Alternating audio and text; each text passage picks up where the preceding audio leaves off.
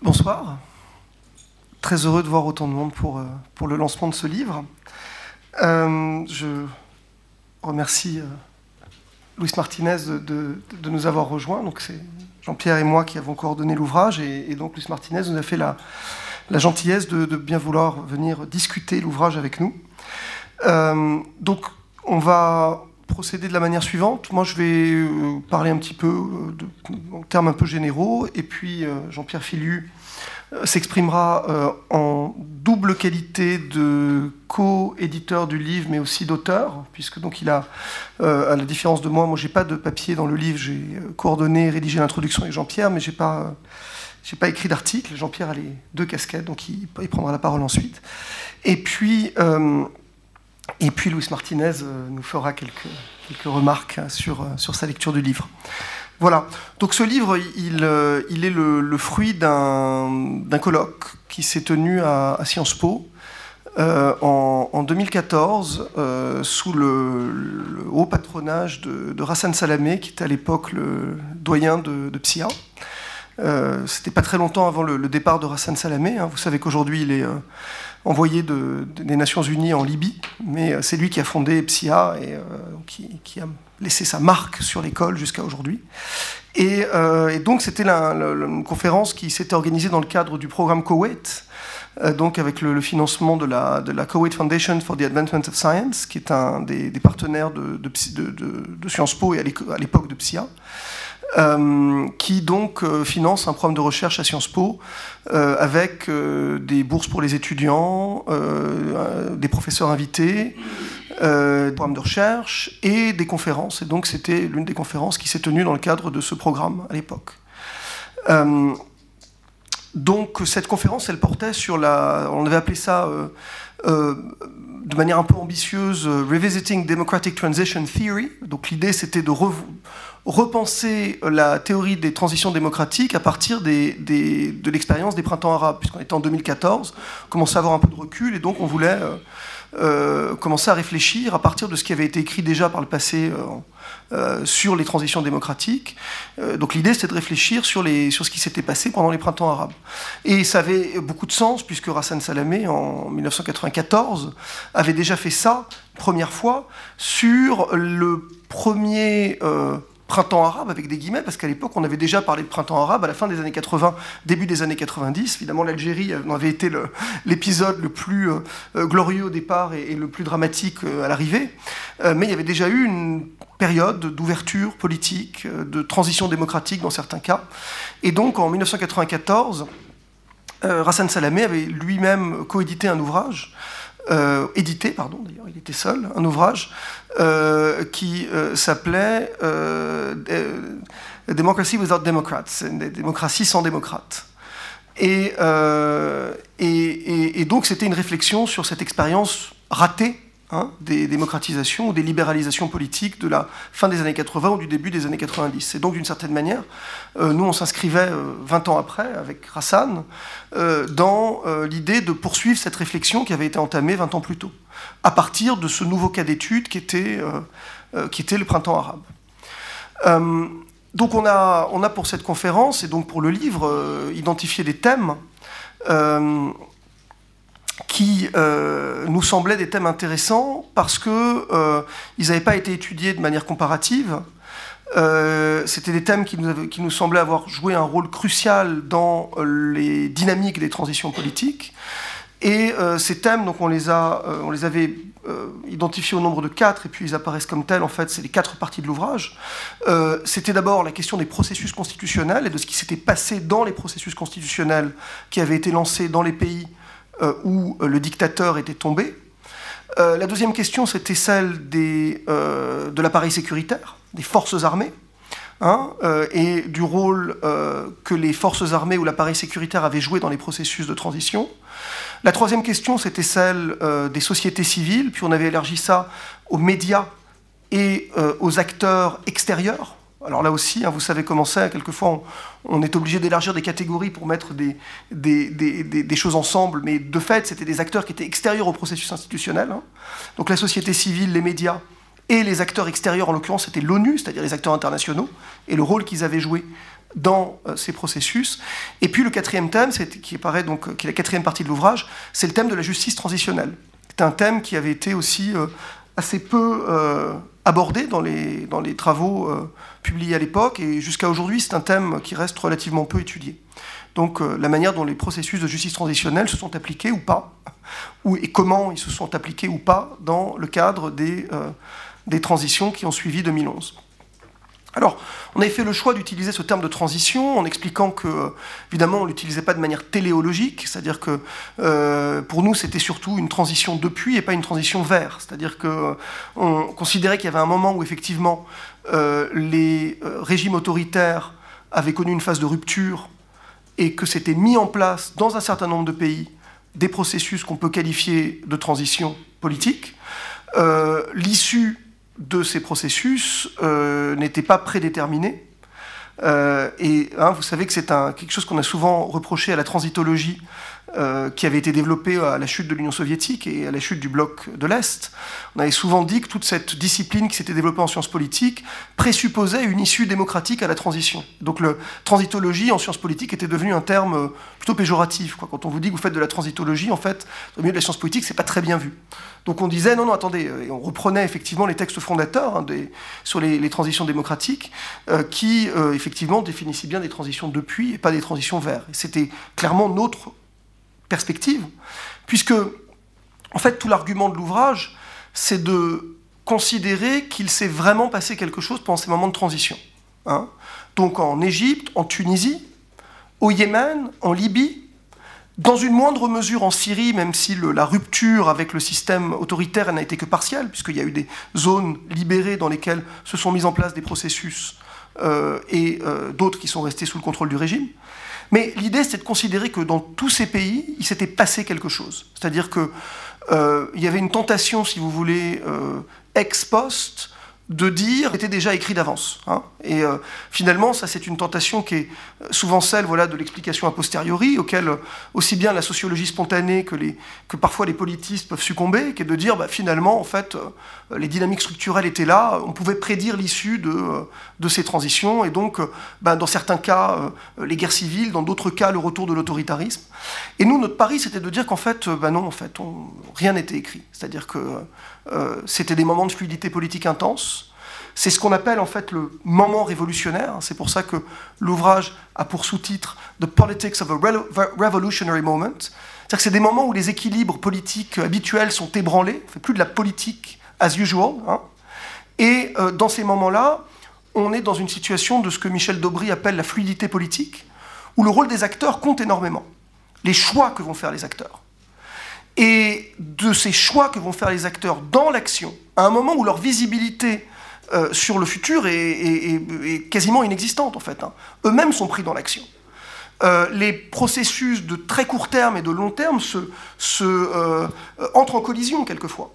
C'est ce que montre bien dans le chapitre, par exemple, sur les, constitutions, Nathan Brown, qui est notre, donc l'un des deux auteurs dans la première partie du livre, qui montre qu'en fait, l'un des drames des processus constitutionnels, c'est que il devait répondre à des questions qui se posaient euh, pour l'avenir, lointain, puisqu'il fallait définir un système politique pour le pays pour les 50 ans à venir. Mais en même temps, ces processus, ils étaient prisonniers de dynamiques politiques quasiment au jour le jour. Et que donc il y avait une sorte de collision entre deux logiques qui étaient de nature extrêmement différente. Les lois euh, électorales, par exemple, qui ont été, euh, choisies ou écrites pour les élections euh, des, assemblées constitutionnelles, par exemple, elle répondait surtout à des enjeux de politique immédiate, de rapport de force au moment T entre les différents acteurs. Et donc, tout ça euh, entrait en, contradiction avec l'idée précisément de construire un système politique viable pour le futur. Et donc, en fait, on, voit comment, voilà, on était avec des acteurs qui finalement avaient une visibilité extrêmement euh, limitée sur un avenir, qui était finalement l'essentiel de ce qu'il devait prendre en compte. Donc on avait cette contradiction. Euh, donc l'idée, voilà, c'est de, redonner leur lettre de noblesse finalement à ces moments de transition, de considérer que euh, voilà, il n'y avait pas, euh, une évolution linéaire et prévisible à l'avance des printemps arabes à, à l'automne islamiste et à l'hiver, à l'hiver autoritaire, si vous voulez. Quoi. En fait, parce que c'est comme ça, ce qu'on va souvent lire sous la plume, souvent de journalistes, mais pas seulement. Et donc l'idée, c'était de redire ça. C'est aussi de, contribuer à l'écriture de l'histoire de ces transitions.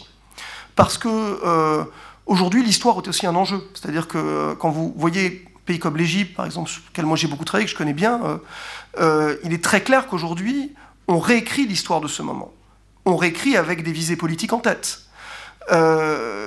Les néo-autoritaires, ceux qui en Égypte aujourd'hui gouvernent, expliquent euh, à qui veut l'entendre et écrivent dans toutes les publications qui contrôlent, c'est-à-dire à peu près toute la presse égyptienne aujourd'hui, euh, que ce qui s'est passé en 2011, c'était un vaste complot euh, pour déstabiliser l'État égyptien, organisé par tous ceux qu'on appelle aujourd'hui les ennemis de l'Égypte, c'est-à-dire des pays étrangers, les frères musulmans, la société civile, les organisations de défense des droits de l'homme, etc., dans le but de déstabiliser l'Égypte, évidemment, avec en toile de fond, puisque dans tout bon complot, il faut qu'il y ait les Américains pas loin et quelque part le Mossad. Donc, si vous lisez la presse égyptienne, c'est ce qu'on va vous expliquer.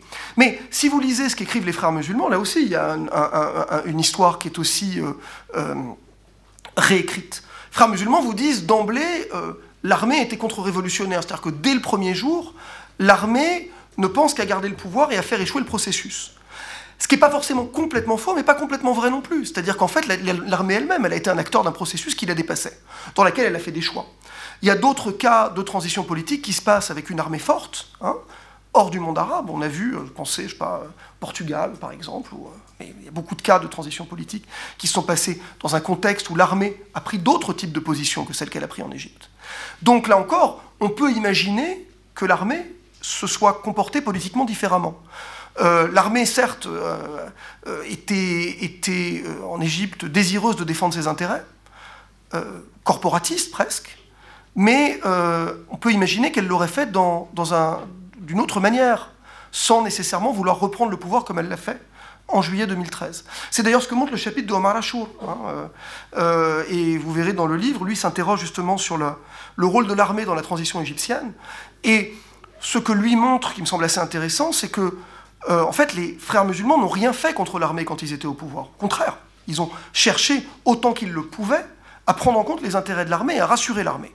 Donc lui dit, si l'armée est revenue au pouvoir en juillet 2013, c'est pas parce qu'elle se sentait menacée par les frères musulmans dans ses intérêts, parce que de fait la confrérie ne la menaçait pas dans ses intérêts, mais il faut aller chercher d'autres explications. Je vous les donnerai pas, comme ça vous regarderez le chapitre d'Omar. Euh, voilà, donc c'était un peu ça l'idée du livre, hein, c'est de, revenir sur ces moments euh, à partir de euh, 11 chapitres qui tous ont en commun euh, d'offrir une lecture comparative. Chaque fois, dans les chapitres, l'idée, c'est pas de faire une monographie sur un pays, mais c'est de mettre en, regard plusieurs dynamiques similaires dans différents pays, soit des pays qui ont été affectés par ces processus de transition, donc vous allez avoir beaucoup de comparaisons, évidemment, Égypte, euh, euh, Tunisie, parce que c'est deux pays qu'on a le plus naturellement envie de comparer. Hein.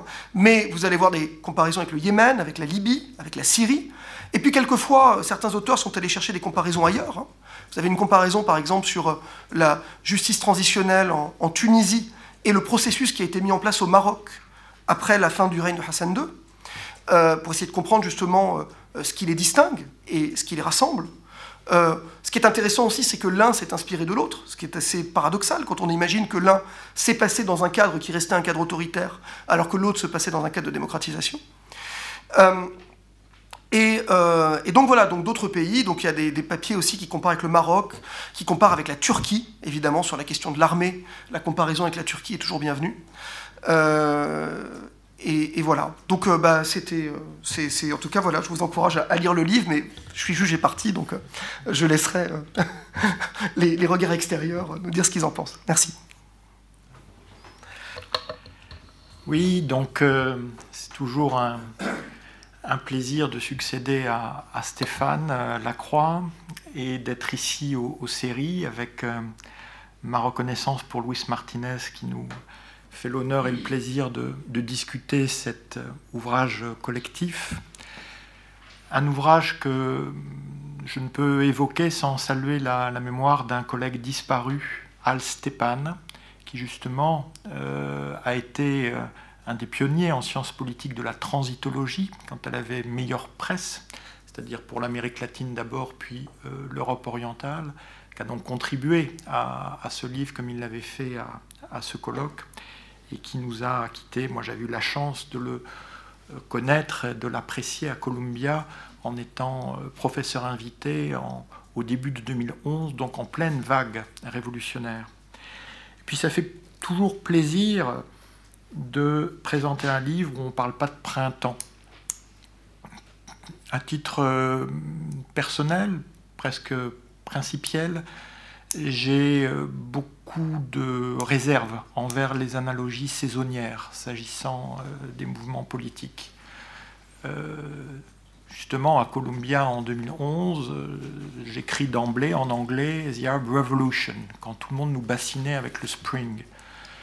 Et que des euh, bureaucrates euh, à Bruxelles avaient même inventé un, programme Spring, où G ça voulait dire growth, IN ça voulait dire inclusive, donc vraiment on pouvait faire dire n'importe quoi au Spring. Mais, mais pour avoir un peu pratiqué les décideurs, je parle des décideurs français, des républicains, des, euh, des respectables, pas des décideurs euh, du sud de la Méditerranée. Pour avoir un peu pratiqué les décideurs, euh, dès que, la première fois que j'ai entendu printemps, je me suis dit oh là là, on va avoir droit à, l'automne islamiste et à l'hiver autoritaire. Et j'imagine que le, le journaliste qui, pour la première fois, a fait son édito sur ça, il a dû se sentir immensément intelligent alors que c'était euh, quand même le cliché le plus attendu qu'on pouvait euh, nous sortir. Il était impossible que les islamistes ne remportent pas la première élection. Hein, pour des raisons qu'on a débattues souvent, euh, l'antériorité de l'organisation, le fait qu'ils pouvaient cumuler les avantages du parti de la rupture et du parti de l'ordre. Et, et leur euh, puissance légitimante, militante. La question, c'était la deuxième élection. Donc si on parlait de printemps, ça voulait dire aussi que on était dans la saison, on ne laissait pas la deuxième élection survenir. On était dans euh, l'hiver qu'il allait enterrer l'automne, mais en fait le printemps. Donc plutôt que de faire des grenouillades pareilles, euh, moi j'ai toujours préféré parler de révolution et je suis très heureux que le livre parle du soulèvement, Hmm. un soulèvement démocratique qui a traversé le monde arabe au début de 2011 et parle effectivement du moment révolutionnaire. Et comme l'a très bien euh, rappelé euh, Stéphane, ce moment révolutionnaire est un révélateur pour l'ensemble des parties prenantes, qu'elles soient révolutionnaires ou pas. Euh, après tout, tout ce qu'on a entendu sur le printemps, l'été, l'automne et l'hiver, aujourd'hui, pas un observateur du monde arabe n'est capable de mettre en avant où que ce soit un retour au statu quo.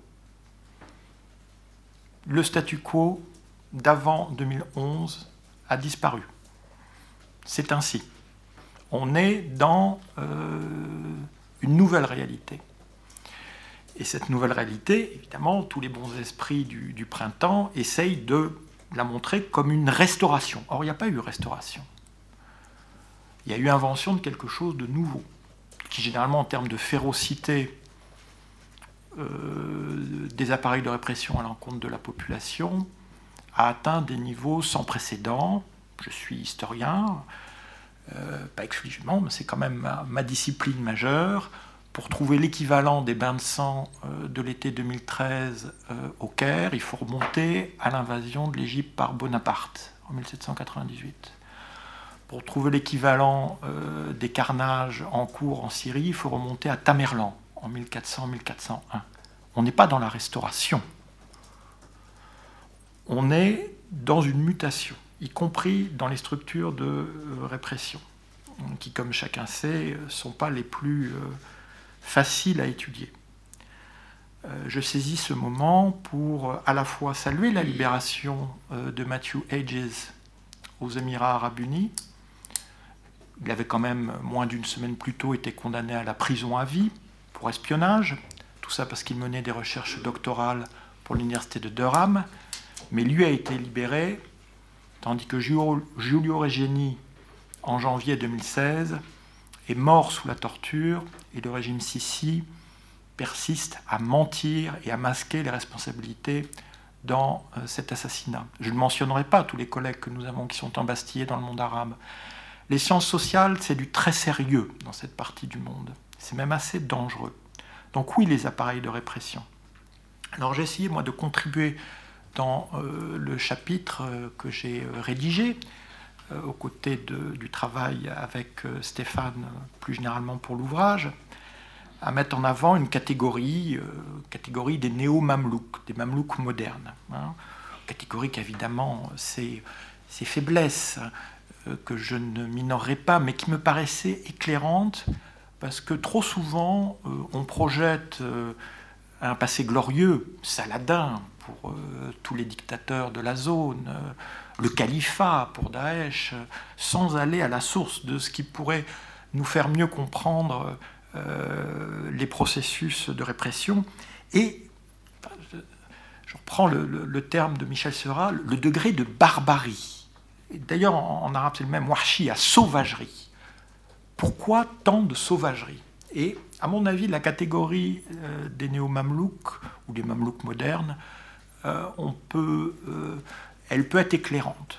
Là encore, hein, je ne la pose pas. Alors, pourquoi les mamelouks? Les mamelouks, parce que alors quels sont les points?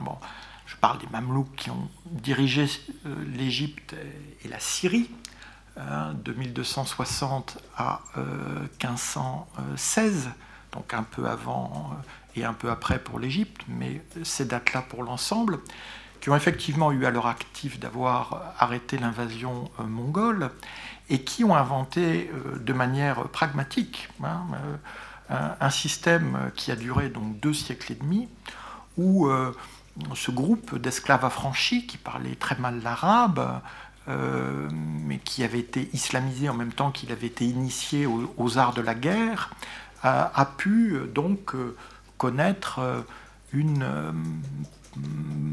postérité, prospérité tout à fait impressionnante, mais avec toujours une tension qui est la tension dynastique. C'est-à-dire que le groupe se mobilisait pour éviter que l'un d'entre eux monopolise le pouvoir de manière héréditaire euh, au profit de sa famille. Euh, donc on voit, c'est euh, le parallèle qui pourrait être fait avec ce que Batatou et bien d'autres appelaient les,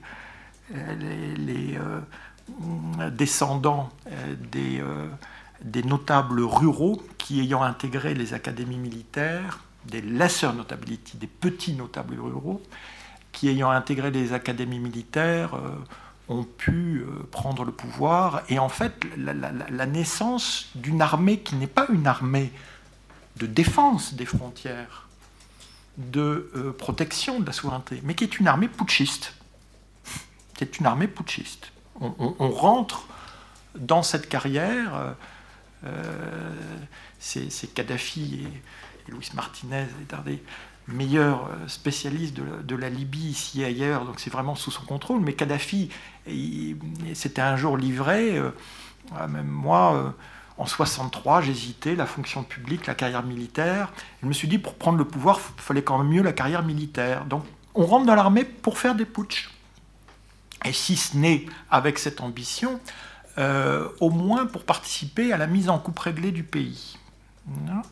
Donc euh, là aussi, euh, euh, ce n'est pas forcément ces catégories-là qu'on utilise pour analyser les, structures militaires.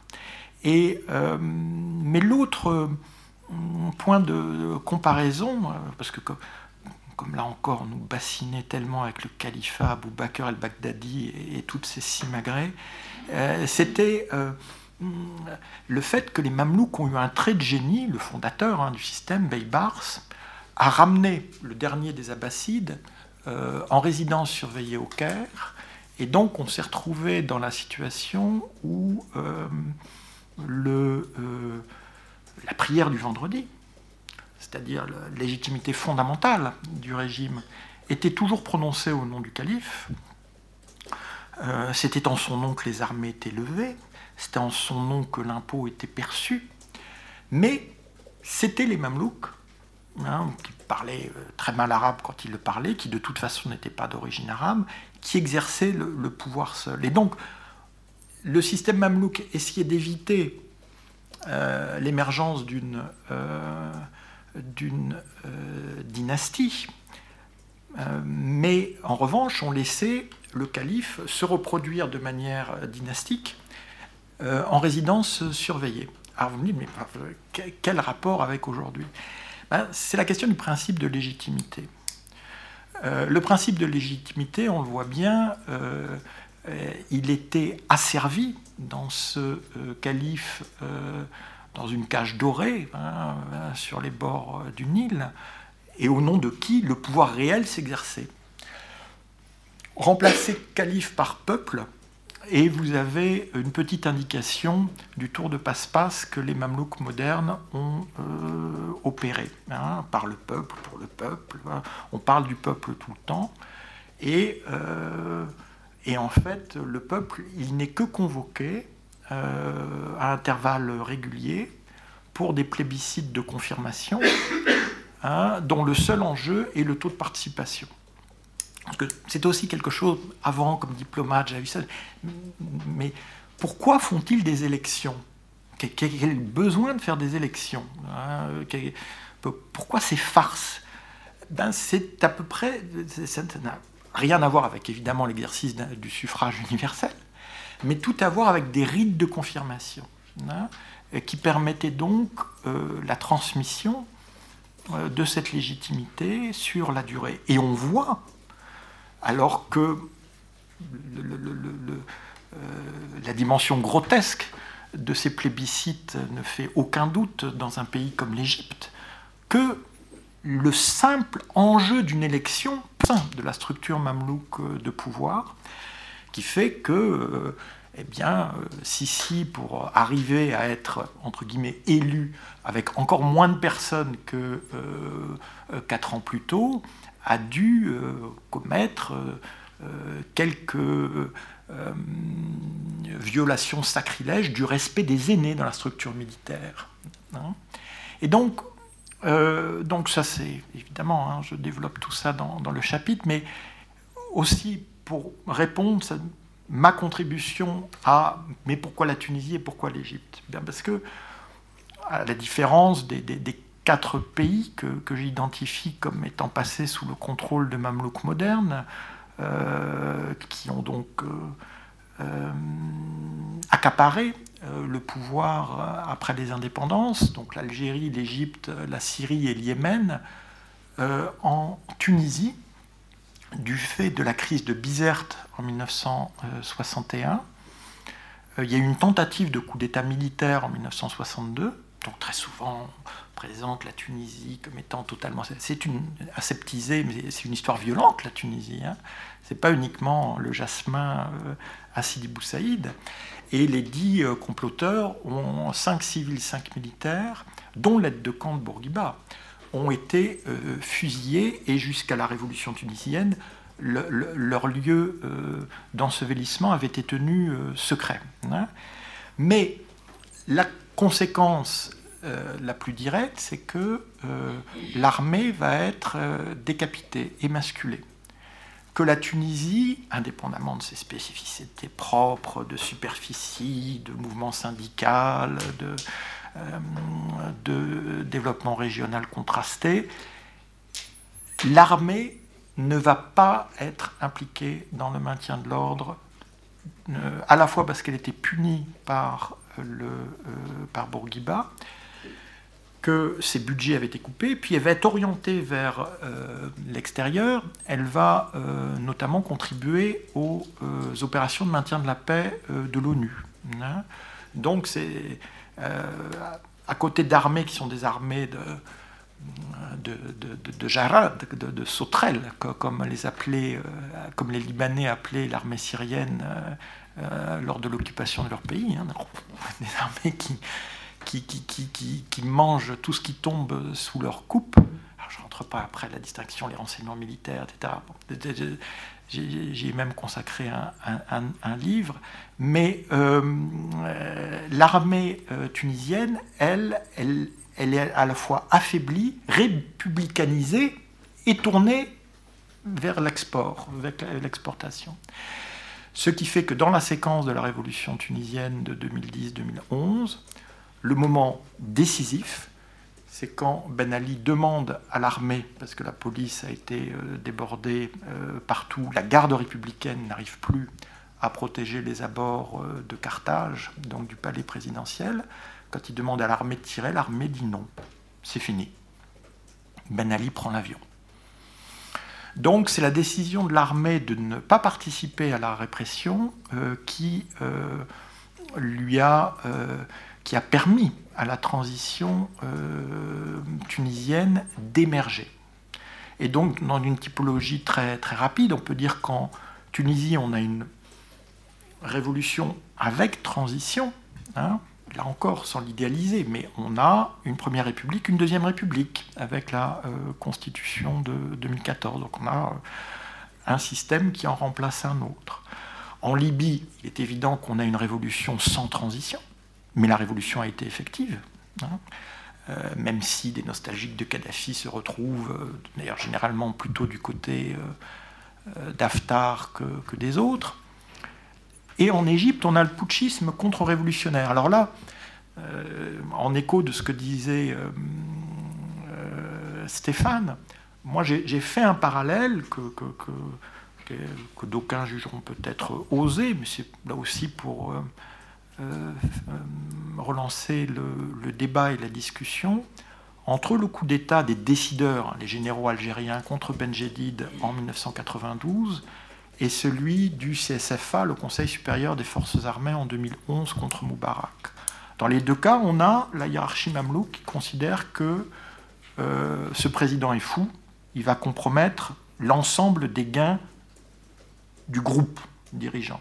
Hein en 92 parce qu'il est prêt à gouverner avec les islamistes, en 2011 euh, parce qu'il euh, refuse de céder le pouvoir, il ne consentirait qu'à peut-être qu'à aller jusqu'à la fin de son mandat. de toute façon, voilà, il compromet le système, hein, avec à chaque fois des lieux stratégiques qui sont menacés, la zone du canal de Suez pour les Égyptiens. Donc, techniquement, en février 2011 en Égypte, il n'y a pas une révolution, il y a un putsch. Le fait qu'on le salue et qu'effectivement on croit qu'on entre complètement dans une ère nouvelle alors que le pouvoir exécutif reste aux mains euh, du CSFA et il va le montrer très euh, durement. Hein. C'est-à-dire que quand il y aura des élections, eh bien, le gouvernement ne sera pas responsable devant euh, le Parlement, il sera responsable devant la direction collective.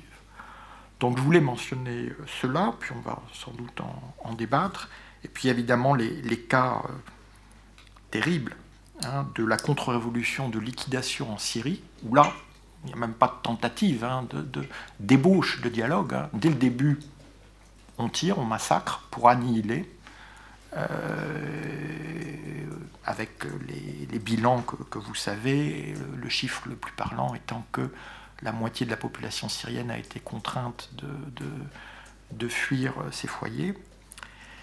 Et puis on a le sabotage de la transition au Yémen par l'ancien dictateur euh, Ali Abdallah Saleh, qui va donc de très mauvaise grâce, et après un attentat où, euh, il aurait pu perdre la vie, où il est en, grande partie brûlé, euh, accepter de céder le pouvoir à son adjoint, donc Abdrabbo Mansour Hadi, mais, mais, mais, l'ONU slash Mamlouk ont fait un plébiscite de confirmation à 99%. Moi, quand j'ai vu ça, j'ai commencé à avoir de sérieux doutes sur la transition euh, yéménite. Si on utilise les mêmes ingrédients en prétendant que c'est du consensus national, effectivement, on va vers des gros soucis.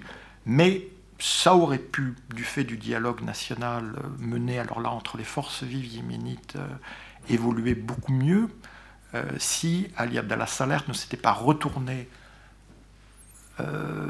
et avait fait alliance avec ses ennemis toujours, les routistes, et avait marché avec eux sur Sanaa, c'est, euh, ce sont les forces de Saleh qui livrent Sanaa aux routistes.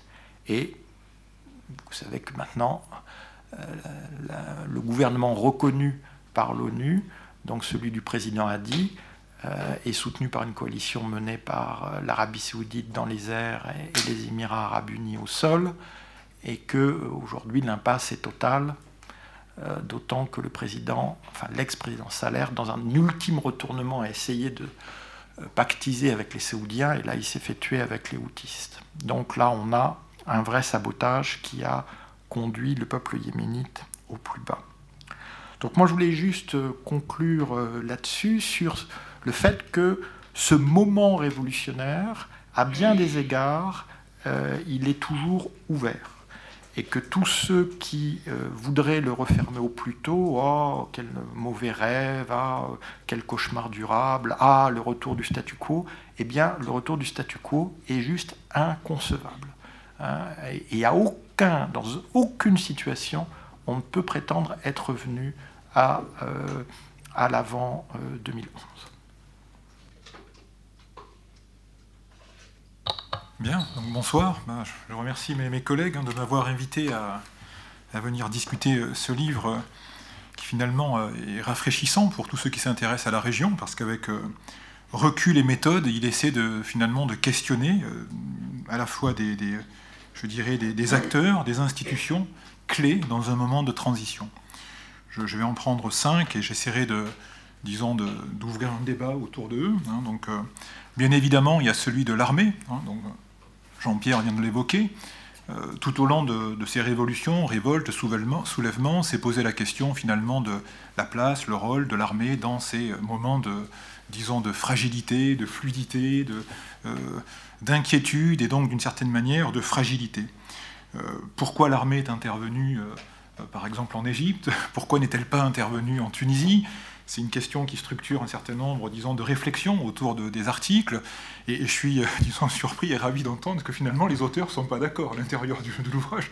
Parce que ce que vient de dire Jean-Pierre sur la Tunisie est littéralement, disons, euh, critiqué, je dirais, comme approche par Tarek Massoud dans son article, qui justement, lui, nous dit non, mais c'est absolument pas l'armée euh, qui, euh, qu'il faut créditer dans le succès de la transition tunisienne, mais le pluralisme réel, le pluralisme de la société, la société civile, etc. Mais, j'y reviendrai. Mais, ce que je vois, c'est qu'au niveau des coordinateurs et des auteurs, donc il y a, quand même un pluralisme d'approches et de points de vue, donc euh, il y a un respect des, approches. Donc la recherche progresse. on n'est pas d'accord finalement sur les facteurs explicatifs à ce niveau-là.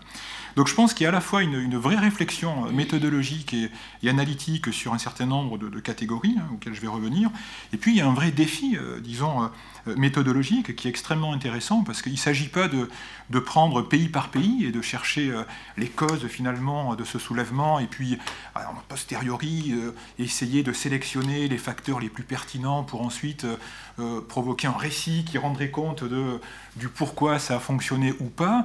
Là finalement on prend des binômes et on se dit, bon, euh, euh, pourquoi ça a été comme ceci en Égypte et pas comme cela en Tunisie euh, Pourquoi ça a fonctionné de telle manière en Libye et de telle autre, disons, au Yémen Pourquoi Donc on a en permanence, en Tunisie et au Maroc, donc on a ce, disons, ce, ce défi méthodologique d'aller chercher quelles sont les variables qui expliquent la trajectoire dans un moment donné, dans une période donnée de tel pays, en comparaison de celui qui intéresse l'ouvrage, à savoir les quatre ou cinq pays cités donc, euh, au départ.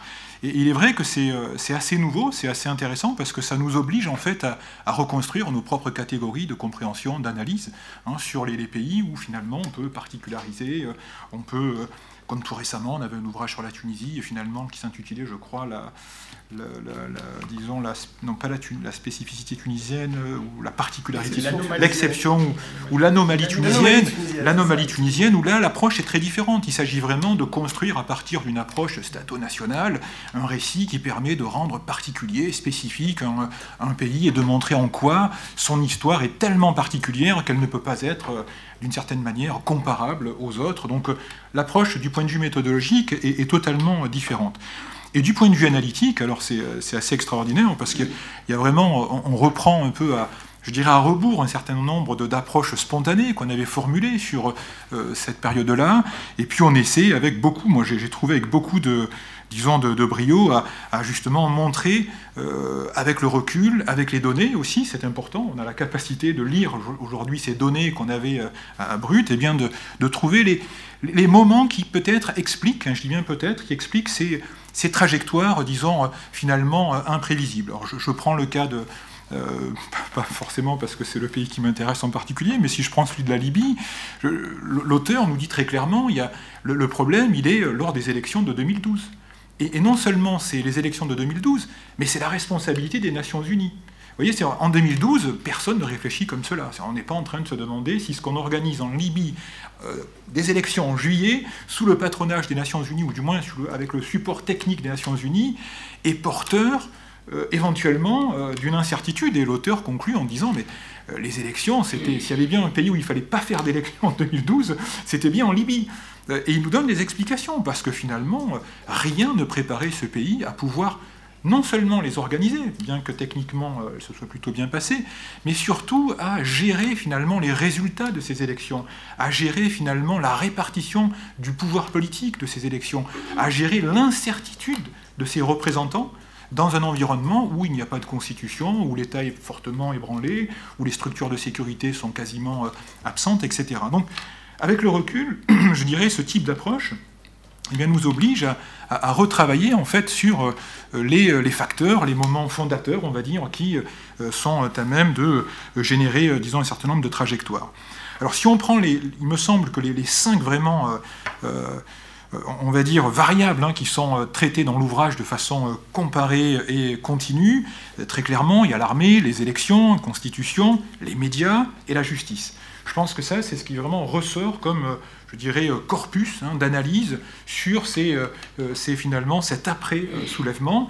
Et, comme le disait très justement Stéphane, il ne s'agit pas d'un travail sur les causes de ces révolutions. Hein. En aucun cas, on est en train de chercher quelles sont les, hein, les variables explicatives, les causes, etc., macro ou micro, mais beaucoup plus qu'est-ce qui s'est passé au moment de ces révolutions ou de ces soulèvements pour comprendre leur trajectoire hétéroclite. Et, là, on a, disons, à travers ces, ces outils, euh, une compréhension finalement des failles à la fois dans la régulation, la problématique de la violence. Qu'est-ce qu'on fait quand dans une révolution eh bien, éclatent des, des, révoltes, des soulèvements armés, des contestations armées? Qu'est-ce qu'on fait des perdants potentiels? Qu'est-ce qu'on fait de ceux qui refusent la transition? Comment on gère tout cela? Quand les structures autoritaires, militaires ou sécuritaires qui, par tradition ou par euh, approche néo-mamelouk, eh avaient une réponse euh, au préalable, qu'est-ce qu'on en fait à ce moment-là hein? Je pense que c'est une question de fond parce qu'elle renvoie aussi à la question de la justice. Et la Tunisie a été euh, en pointe à ce niveau-là. Comment on traite ces djihadistes armés? Comment on traite les terroristes? Comment on traite Est-ce qu'on refait du Ben Ali ou pas? Est-ce qu'on on, se met à faire mieux? Et comment Avec quel outil? Dans quel type de prison? Avec quel type de personnel? Toute une série de problématiques qui se posent, qui est finalement la problématique de la régulation de la violence dans ces moments. Et, là, la panoplie des, réponses est bien évidemment effarante. Ça va de l'écrasement. Euh, euh, je dirais, sanglant en Syrie, à, une multitude de, réactions ailleurs. Euh, les constitutions, bah, là aussi, c'est fantastique l'article, parce que oh, c'est exactement ce que, tu soulignais, c'est il faut gérer le présent, mais en même temps organiser l'avenir. Bah, gérer le présent et organiser l'avenir avec quel type d'acteurs?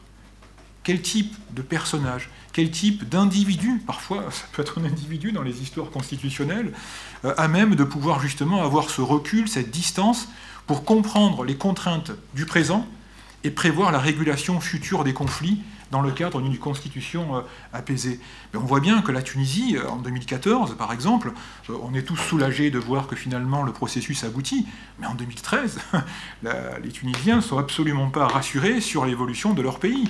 Ils n'ont aucune garantie qu'ils vont arriver à ce compromis historique constitutionnel.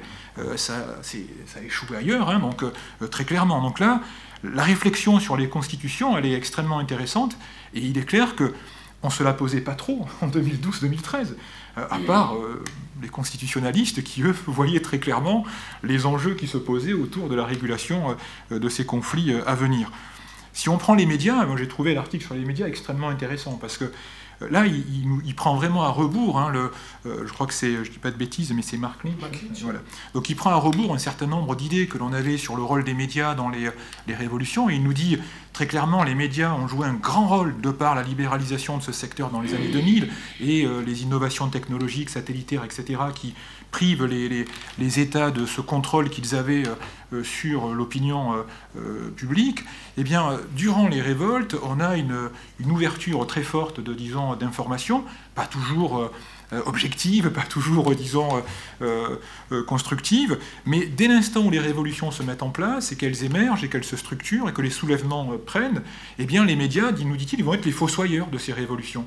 Parce qu'en fait, il y a une telle libéralisation de ce secteur que les médias deviennent polarisés et ne construisent plus d'une certaine manière, entre guillemets, je, schématise, hein, l'article extrêmement riche, il ne constitue plus euh, finalement euh, un écho euh, pluraliste et contrôlé des opinions, mais ils deviennent eux-mêmes partisans, dans le pire des cas comme en Libye, où quasiment chaque acteur a sa radio, sa télévision, et dans le meilleur des cas, où on a encore des structures d'État qui résistent, entre guillemets, à des acteurs privés qui les contestent, mais du coup les médias deviennent un enjeu de radicalisation, un enjeu de polarisation, ce qui amène finalement une opinion, et surtout des institutions comme l'armée, à s'inquiéter de voir euh, finalement euh, des sociétés pareilles euh, en, voie d'atomisation. Donc moi, il m'a semblé que cet article-là, je, l'ai trouvé très pertinent parce que on a dit tellement de choses sur les médias. Je ne suis absolument pas un spécialiste de, des médias, mais pour avoir lu sur la région, je, je trouvais que voilà, il n'est pas dans le il va pas dans l'air du temps. Quoi. Il reprend tout cela en nous disant on devrait mieux réfléchir à ce qu'on a écrit, à ce qu'on a dit, et finalement les médias peuvent aussi être, dans ces moments-là, euh, des héros comme finalement euh, des acteurs extrêmement euh, difficiles à gérer dans ce type de situation. Et puis enfin, il y a aussi un autre aspect très important qui est la polarisation des acteurs. Pour, continuer sur l'explication Tunisie-Égypte, bah, l'article, quasiment le premier texte, donc, nous dit bah, finalement, pourquoi ça a marché en Tunisie C'est pas tant l'armée, c'est pas tant non plus euh, la société civile, c'est le fait qu'un parti qui était censé faire peur, euh, finalement, l'alternative au régime de Ben Ali, que pouvait être euh, le parti Ennahda, a fait sa révolution, et Ennahda a donné des garanties à l'armée, au regard, et je, cite l'auteur, hein, j'entends bien que tu peux être en désaccord avec l'auteur, moi je ne suis pas l'auteur, j'essaie juste de résumer l'auteur correctement. Il nous dit finalement, ce, euh, parti-là euh, a su déconstruire la menace potentielle qu'il aurait pu représenter pour l'armée, à travers, je crois, toute une série d'interviews, d'articles, etc. Ennahda fait sa révolution, Ranouchi laisse entendre qu'il veut un État civil, euh, qu'il est, pour la, est pour la transition démocratique, qu'il ne cherche absolument pas à imposer la charia, autant de facteurs qui font que les partis politiques qui traditionnellement étaient opposés à Ennahda, dans l'histoire de la Tunisie sous Ben Ali, vont devenir des acteurs et des partenaires d'Ennahda. Et ça, ça fait écho à l'échec de la transition algérienne. Pourquoi l'armée intervient en Algérie Non seulement à la peur du fils, mais elle a aussi tout un soutien de partis politiques qui ont peur du fils et qui vont s'associer à l'armée contre le fils. Imaginez un seul instant en Algérie si le FFS, le RCD, les partis laïcs, les partis socialistes ou autres s'était dit, ben non, nous on est pour le fils, avec le fils, il nous fait pas peur, ils sont démocrates. Mais pour ça, il aurait fallu que le fils fasse ce que Narda euh, a fait, hein, donc j'entends bien. Mais je trouve que l'explication, elle est forte, c'est-à-dire qu'il ne s'agit pas seulement de dire que parce que par essence c'est un parti islamiste, l'armée va l'interdire. Non.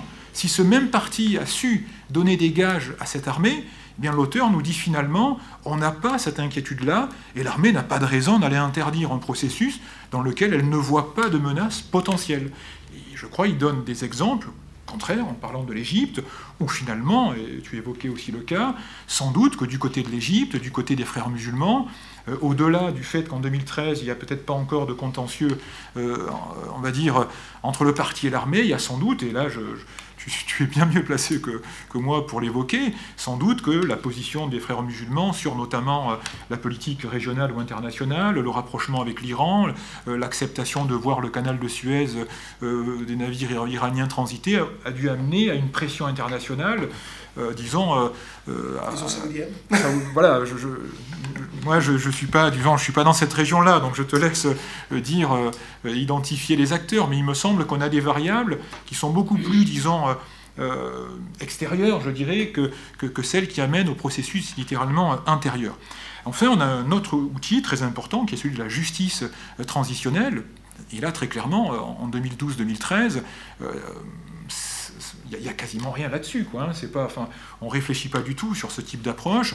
Frédéric Vérel avait déjà travaillé, donc l'auteur hein, de la comparaison Tunisie-Maroc, sur la justice au Maroc, et il a tout à fait raison de rappeler que finalement, en Tunisie, eh bien, on va quand même s'intéresser aux précédents marocains, bien que le contexte, bien que la situation soit totalement différente, les acteurs de la transition en Tunisie vont piocher dans les expériences marocaines, je dirais, des apports positifs pour leur propre transition. Et ça m'amène en fait à, pour pas être trop lent, en fait, à essayer de souligner deux aspects. C'est que finalement, ces soulèvements, eh bien, euh, d'une certaine manière, se nourrissent aussi des précédents précédents marocains pour la justice, précédents algériens pour l'armée, euh, d'une certaine manière. Et, donc, ces, ces soulèvements n'arrivent pas, disons, d'une certaine manière, décontextualisés, hors du temps de leur propre histoire. Hein. Ils sont eux-mêmes pris euh, dans les comparaisons qui sont les leurs. Finalement, euh, euh, l'Égypte regarde qu'est-ce que l'Algérie a fait. Dans ce que tu disais sur l'Égypte post-Morsi, moi, ça fait écho à ce que l'Algérie a fait dans les années 90. C'est littéralement du copier-coller. Hein. C'est du copier-coller. Les ennemis de l'Algérie, les, ceci, les cela. On retrouve le même type de littérature et de comportement, simplement parce que là aussi, j'imagine, d'après ce que j'ai cru comprendre, il n'y a jamais eu autant de bonne relation entre l'Algérie et l'Égypte depuis ces dernières années, euh, et sans doute que le partage de cette expérience euh, finalement politique d'intervention de l'armée pour stopper un processus politique doit rapprocher des acteurs militaires sur la capacité de pouvoir gérer, disons, un certain nombre de, euh, de problématiques. Alors je voudrais ouvrir peut-être et conclure là-dessus, parce que je ne suis pas un auteur de, l'ouvrage, donc je voudrais absolument pas, euh, disons, euh, prendre plus de temps que nécessaire. Euh, je voudrais juste essayer de conclure avec vous sur le fait que moi, il me semble qu'il y a peut-être deux interrogations qui auraient peut-être leur place dans ce type de questionnement, et, qui, me semble-t-il, hein, mais peut-être j'ai pas lu avec suffisamment d'attention le, texte, il y a deux aspects qui me semblent importants et qu'on ne voit pas trop. C'est premièrement la problématique de la reconfiguration de l'État. C'est-à-dire qu'il y a deux types d'approches sur ces soulèvements. Soit on les prend par les acteurs tels que je les ai évoqués, hein, les, voilà, les l'armée, les institutions, les élections, les constitutions, les médias, et donc on réfléchit à comment l'ensemble de ces catégories s'est comporté, euh, finalement, euh, euh, s'est positionné de façon imprévisible, de façon difficilement analysable et a donné une série de conséquences tout aussi imprévisibles, soit on travaille sur le fait que ces soulèvements sont aussi une interrogation, parce qu'il y a une autre il y a un autre type de littérature qui s'intéresse à cela, et, je ne veux pas faire la promotion d'un livre à venir, mais, c'est plutôt celui-ci, moi, qui, euh, euh, disons, comme thème qui m'a interpellé, c'est finalement la place de l'État dans ces révolutions. Il y a aussi un questionnement des territoires.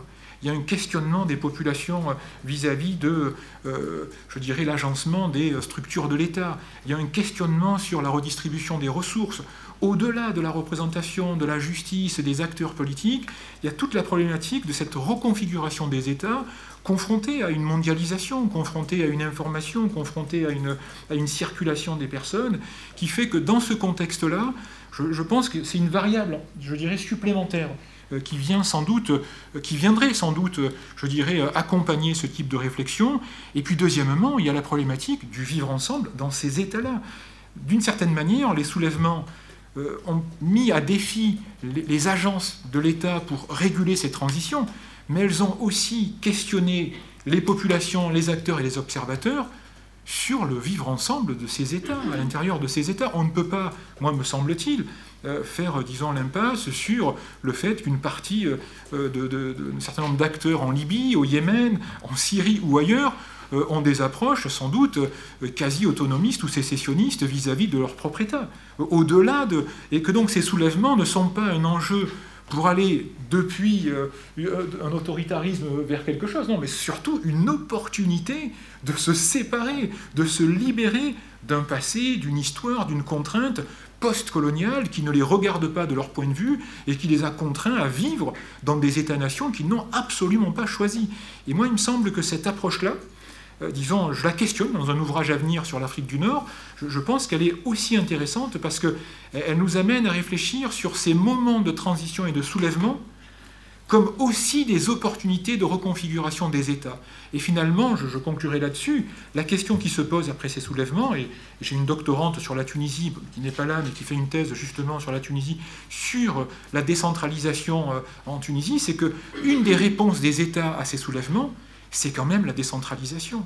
C'est de dire on vous a entendu, pour ne pas dire on vous a compris, du nord au sud, de l'est à l'ouest, on a bien compris que euh, on n'a pas tous accès aux mêmes ressources, on n'a pas tous accès euh, aux mêmes, disons, euh, outils hein, que l'État développe. Et je crois que cette problématique-là, elle est pour moi, je dirais, d'une certaine manière, je dirais, complémentaire, où elle amène à réfléchir sur ces acteurs dans ce type de revendications, qui souvent n'ont pas été peut-être pris euh, suffisamment, je dirais, euh, à leur, euh, je dirais à leur hauteur. Moi, le premier, j'étais au Maroc pendant le moment des révolutions, par exemple en 2010-2011, la problématique de la revendication, disons, des régions, par exemple, ben, j'ai mis un certain nombre de temps avant de comprendre que peut-être ces soulèvements parlaient aussi de cela, et pas seulement de la justice, de la représentation, de l'État, de la place de l'armée, mais aussi de finalement la place de ces territoires dans ces États-nations centralisés, très peu finalement, euh, euh, je dirais, euh, redistributeurs de, justice et d'économie, hein, donc à ce niveau-là. Voilà, donc j'arrêterai là-dessus. Je, vous remercie, et bien évidemment, je vous remercie pour de votre présence, et je pense que si vous le souhaitez, enfin, au départ on disait soit vous voulez réagir, soit on ouvre le débat, donc ça je vous laisse, vous, auteur et coordinateur de l'ouvrage, décider. Merci. On ouvre. Alors on ouvre le débat, donc là la parole est à vous.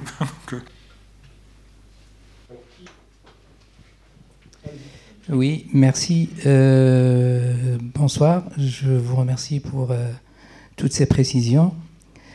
Je m'interroge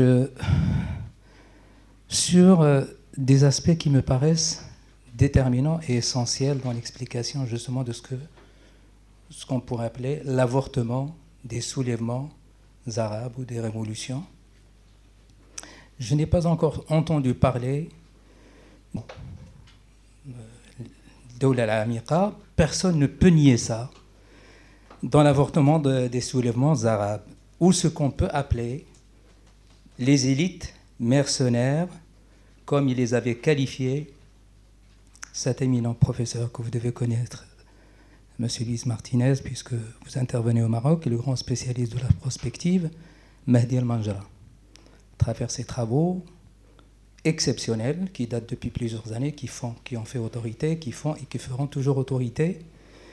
Et donc, euh, euh, cet état profond, justement, qui repose sur ces élites, le poids des États impérialistes et colonialistes, dans l'avortement, justement, de ces soulèvements, on n'a rien entendu, et qui s'appuie bien évidemment, ces États impérialistes et colonialistes, sur les États et, et les mercenaires, le poids de, de l'entité euh, sioniste, ou ce que vous pouvez appeler l'État d'Israël, à travers ces réseaux. Donc j'y arrive, hein, si vous permettez. C'est juste qu'on va essayer de gérer plusieurs questions. D'accord. Donc dans les réseaux d'influence, dans les politiques, dans les médias, pour dénaturer et surtout faire avorter ces soulèvements arabes. Le poids, le rôle de l'ONU. On le voit à travers, vous avez cité votre collègue Hassan Salamé. Oui, oui, tout à fait. Et l'ONU, justement, un jeu, trouble.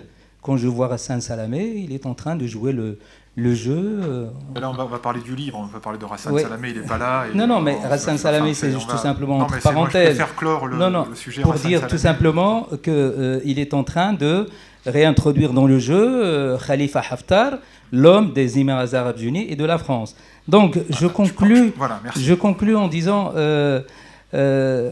ces, ces, acteurs, et ces éléments, ces variables, ces pressions ont joué un rôle déterminant et auquel vous n'avez pas fait allusion. Pour arriver justement à la, à la question, ce grand spécialiste que j'ai cité, il a parlé de trois scénarios.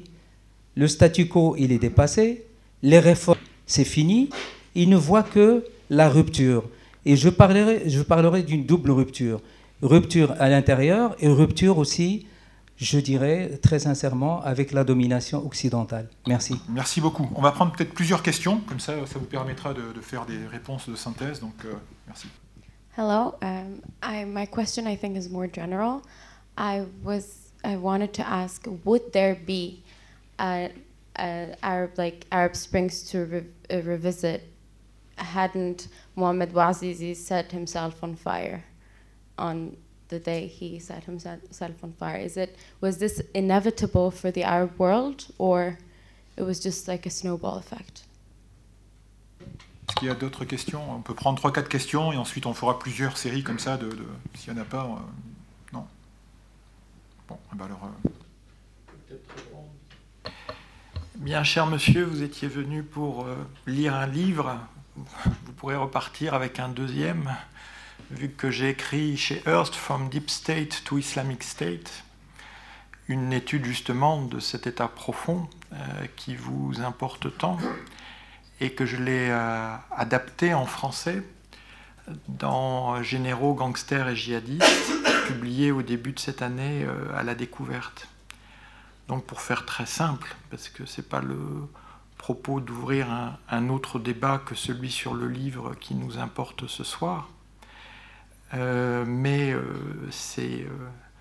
ces élites mercenaires, ça tombe bien, un mercenaire mamelouk, on, on, commence à se rapprocher, hein, eh bien elles, fondamentalement, elles vivent d'une rente hein, qui leur permet d'éviter le rapport direct avec la population. Ça aussi, c'est un autre des éléments qui peut expliquer que la transition a pu fonctionner en Tunisie, où il n'y avait pas de rente d'hydrocarbures qui permettait au système Ben Ali de s'abstraire de la population. La kleptocratie Ben Ali piquait littéralement dans la poche des, Tunisiennes et des Tunisiens. Euh, la rente stratégique, elle est pétrolière, et elle est de plus en plus antiterroriste. Donc on voit bien que tous ces systèmes aujourd'hui expliquent que, bon, évidemment, ils ont des zones d'ombre, évidemment, il y a des milliers, des dizaines de milliers, des centaines de milliers de victimes, mais ils tiennent bon face à Al-Qaïda et euh, Daesh. Donc ça, c'est la, grande rente actuelle, la nouvelle rente stratégique alors que la rente israélienne était effectivement euh, tout à fait clé dans la période précédente, mais là où je pense que je ne vous suivrai pas, y compris dans les questions de dénomination, c'est que la rente stratégique elle fonctionne dans les deux sens. De toute façon, on ne fait pas la guerre à Israël, mais on touche de l'Union soviétique en disant qu'on est anti-impérialiste et anti-sioniste quand on s'appelle la famille Assad, et on touche des États-Unis en faisant la paix avec Israël quand on est Sadat, puis Moubarak et aujourd'hui euh, Sisi. Donc euh, une petite complexification de la rente euh, dérivée, qu'elle soit stratégique ou pétrolière, me paraît nécessaire pour le propos. À la question générale, moi je ne répondrai pas sur Bouazizi. Je répondrai sur ce qui est une vraie énigme, et je crois qu'aucun de nous trois n'a la réponse, c'est où a-t-on entendu pour la première fois Eshab Yuri Diskrotenizam C'est en Tunisie, mais où, on ne sait pas. Et c'est probablement dans plusieurs endroits en même temps. Donc ce slogan, qui est le slogan clé de ce soulèvement démocratique, le peuple veut renverser le régime, personne ne l'a édicté. Il s'est répandu en Tunisie une fois et après dans l'ensemble de la région. Et je crois que euh, le moment était propice, on ne va pas revenir sur les conditions qui le rendaient propice, hein, mais euh, que euh, à un moment, ces mots-là, ce langage-là, et j'insiste sur le fait qu'en arabe, c'est le peuple veut renverser le régime. Il ne veut pas que le régime tombe comme un fruit mûr. Il veut le renverser lui-même. C'est donc un processus littéralement révolutionnaire. Pour dire un mot, oui. Dans le cadre de la Tunisie, c'était probablement inspiré de l'hymne national, parce qu'on a beaucoup dit que le Exactement, Al-Qassam al-Shabbi, le grand poète populaire tunisien, de, de, donc dans l'hymne national, il y a des mots qui évoquent, mais qui ne disent pas Ashab nizam mais qui évoquent Shab et Ashab Yurid. Donc on va retrouver ces choses-là dans l'hymne dans, dans national tunisien, ce qui pourrait expliquer pourquoi c'est en Tunisie qu'un slogan comme celui-là est né. Euh, pour euh, vous répondre là aussi sur l'état profond, juste peut-être pour revenir sur le livre, Évidemment qu'on en parle de l'état profond. Alors au-delà des, travaux de, Jean-Pierre Filu, euh, qui s'est intéressé à la question depuis longtemps, euh, qu'est-ce que c'est concrètement que l'état profond? C'est un terme qu'on a emprunté à la Turquie, comme vous savez, hein, qui désignait une sorte de, on va dire, un complexe euh, sécuritaro, militaro, euh, médiatico-économique, pour le dire comme ça. Donc on va y retrouver justement euh, des acteurs de l'appareil répressif, de l'appareil coercitif, euh, forces armées, appareil sécuritaire. On va y retrouver des médias, on va y retrouver des juges aussi souvent, et les juges jouent un rôle. Ben justement, tous ces gens-là, ils sont dans les différents chapitres du livre. L'idée, c'était aussi de peut-être de, de regarder ces différents acteurs qui forment ensemble l'État profond. Et, euh, et, le livre qui est écrit par Zaid El Ali sur le, sur le rôle de l'ONU, que Zaid El Ali a travaillé longtemps pour, euh, pour l'ONU, euh, donc il fait un, presque un retour d'expérience son chapitre. Et ce qui explique qu'il est écrit euh, de manière très personnelle ce chapitre, parce que euh, euh, pour, pour le dire un peu, un, peu, comme ça brutalement, il a la haine, Zaid El Ali. Ça fait. il a le. Non, non, je pense qu'il vraiment, il l'écrit avec. On a, dû, on a dû revenir dessus, donc je peux pas.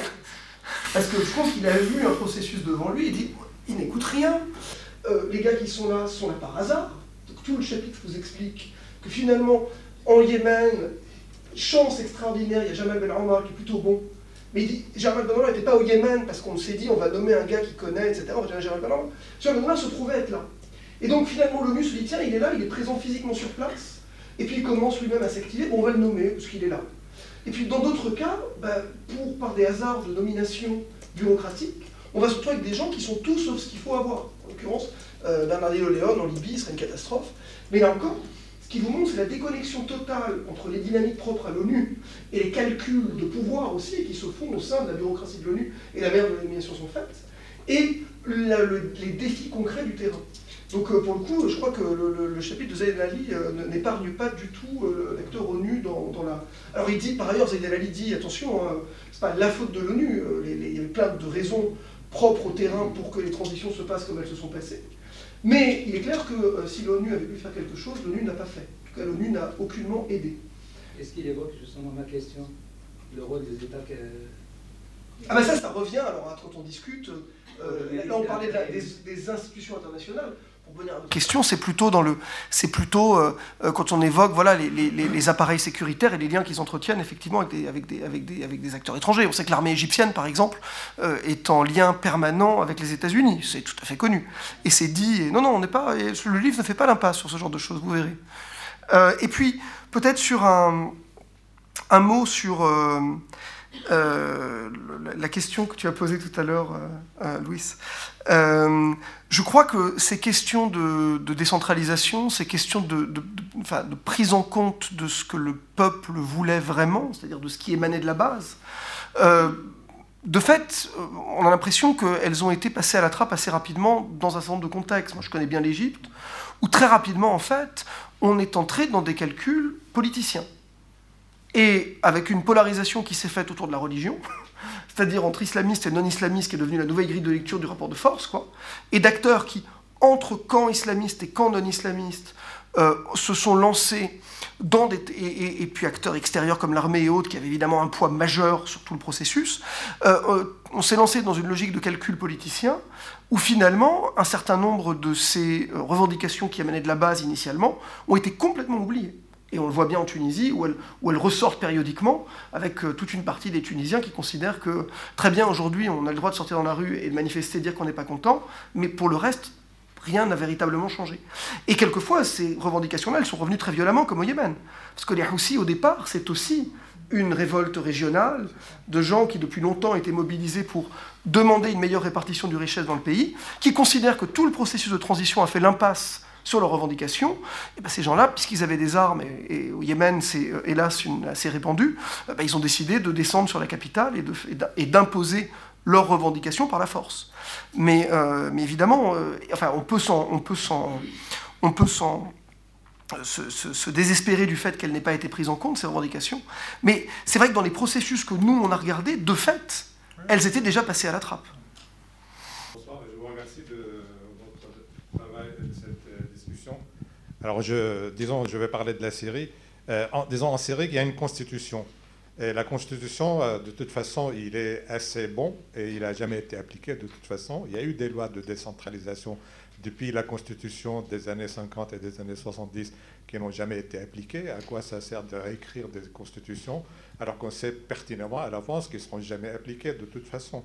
Et puis par rapport aux activistes et révolutionnaires syriens, par exemple, depuis le début de la révolution, les activistes et révolutionnaires syriens ont revendiqué l'identité syrienne. Ils ont reconnu les frontières de la Syrie. Les seuls à avoir reconnu les frontières de la Syrie, c'était les révolutionnaires et les activistes syriens. Le régime ne reconnaît pas les frontières de la Syrie. De toute façon, les autres forces qui ont été rajoutées à la révolution n'ont pas reconnu les frontières de la Syrie, ni Daesh, ni euh, les PKK. Euh, ils ont été systématiquement et méthodiquement ciblés et massacrés. Il y en a eu énormément qui sont morts dans les geôles, dans les prisons. Euh, plus récemment, la, semaine dernière, il y a quatre jours, il y a eu deux activistes révolutionnaires très pertinents et très importants dans, l'action de la révolution et qui ont eu énormément de travaux actuels et dans l'organisation de leur société et dans, leur action qui étaient très importants et qui ont été assassinés il y a quatre jours. Il y en a eu d'autres, des milliers qui ont quitté la Syrie et qui sont éparpillés un petit peu partout dans le monde et qui existent et qui veulent travailler ensemble et continuer leur lutte pour faire valoir leurs revendications d'origine, mais ils n'arrivent pas à se coordonner et ils sont délaissés et ils, sont, euh, ils ont énormément de problèmes pour vivre. Il n'y a jamais eu de fondation ou d'organisation pour promouvoir de la démocratie au Moyen-Orient ou au Proche-Orient ou dans les pays arabes qui peuvent éventuellement prendre en charge ces gens qui réfléchissent et qui travaillent actuellement dans l'organisation de leur société. Ils ont une expérience majeure dans, l'organisation de leur communauté et de leur, et de leur euh, euh, région libérée à l'intérieur de la Syrie, et comment on peut éventuellement s'en sortir en sachant que de toute façon, quoi qu'il arrive, le dictateur n'appliquera rien de toute façon, ni pour le peuple syrien, ni pour l'intérêt de la Syrie. Merci beaucoup commentaire, donc il n'y a pas de question directe en fait. Hein. Il y a pas...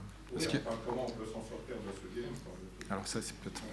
c'est peut-être Jean-Pierre qui, va, qui a la solution, mais on va d'abord, s'il y a d'autres questions, va... Est-ce qu'il y a d'autres questions, euh, remarques oui.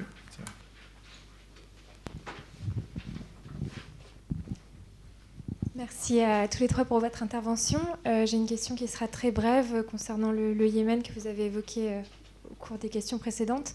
Euh, est-ce que vous pensez qu'on est arrivé à un tournant aujourd'hui avec l'annonce de nouvelles négociations qui pourraient être un peu plus inclusives que les précédentes sous l'égide des Nations Unies?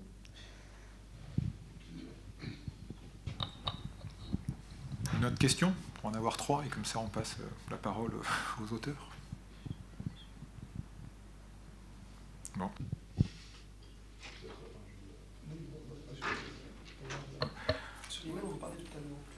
Oui.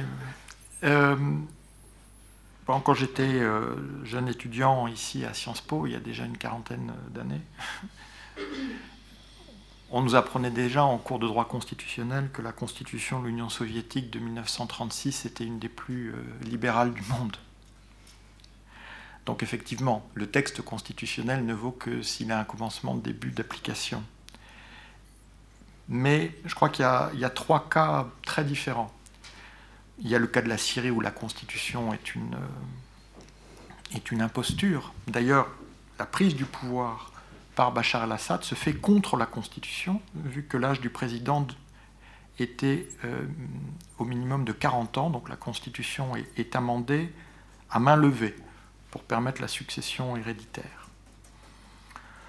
Mais ça nous ramène à l'ONU. On a euh, un envoyé spécial de l'ONU qui voyant le champ de ses possibles se rétrécir euh, inexorablement, est resté avec un comité constitutionnel entre, la main, euh, vient de démissionner parce qu'apparemment euh, the toughest negotiations are with your family, donc on peut quand même s'interroger sur comment il négocie en Syrie s'il a des problèmes de ce type, et il va porter le comité constitutionnel après sa démission à Damas. Donc, effectivement, tout ça serait sinistre si ce n'était pas aussi tragique.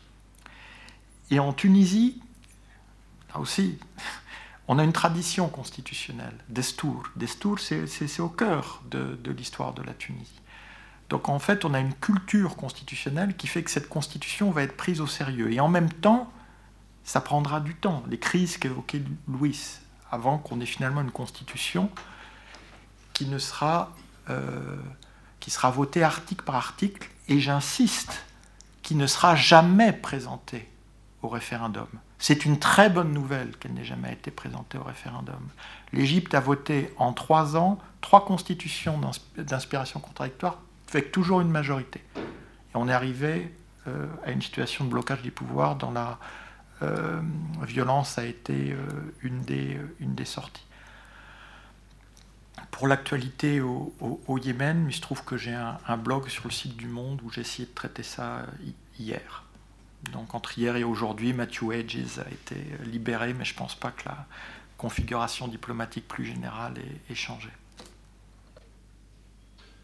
Sur les mêmes, on en parlait tout à l'heure, c'est-à-dire que la, moi, ce que j'entends depuis, deux semaines, c'est qu'il y, a deux possibilités. Euh, euh, Jean-Pierre penche pour l'une d'entre elles, et je pense qu'il a raison, hélas. La première possibilité, c'était qu'après l'affaire Khashoggi, euh, les Américains en particulier, dans une moindre mesure les Européens, aient réussi à obtenir en échange de,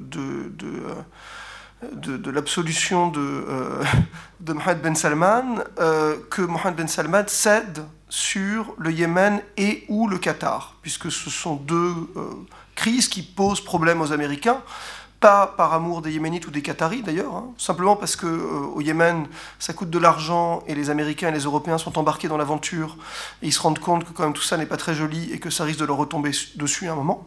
Donc euh, c'était plutôt ça qui inquiétait les Européens dans l'aventure yéménite et les Américains.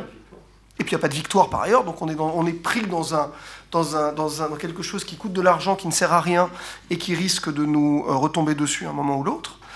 Euh, et puis le Qatar, parce que les Américains ont une, base, militaire au Qatar, comme vous savez, et donc n'ont pas intérêt à ce que le Qatar soit coupé du reste de la région, et ils aimeraient bien réconcilier les différents partenaires. Donc on s'était dit à un moment que euh, peut-être que la mort de, Jamal aurait servi à ça, à faire avancer les Saoudiens sur l'un ou l'autre de ces dossiers. Et c'est ce que semblait être un peu la ligne, y compris du MAE français. Moi j'avais vu des gens du MAE peu après l'assassinat de Jamal. oui, c'est ça, pardon donc de l'ancien MA, des ministères des Affaires étrangères, de l'Europe et des Affaires étrangères. Euh, et, et, c'était leur ligne. L'autre donc, donc, euh, possibilité, ce serait qu'effectivement euh, les, les, Saoudiens réagissent avec morgue et considèrent que de toute façon MBS est là pour rester. De toute façon, on a, Trump s'est déjà couché donc de toute façon, puisque vous avez vu le communiqué de la Maison Blanche d'il y a 4 ou 5 jours, où il dit de toute façon qu'il l'ait tué ou qu'il ne l'ait pas tué, ça ne change rien. Cette euh, relation euh, avec l'Arabie Saoudite reste... We'll never know. Maybe he was, maybe he wasn't.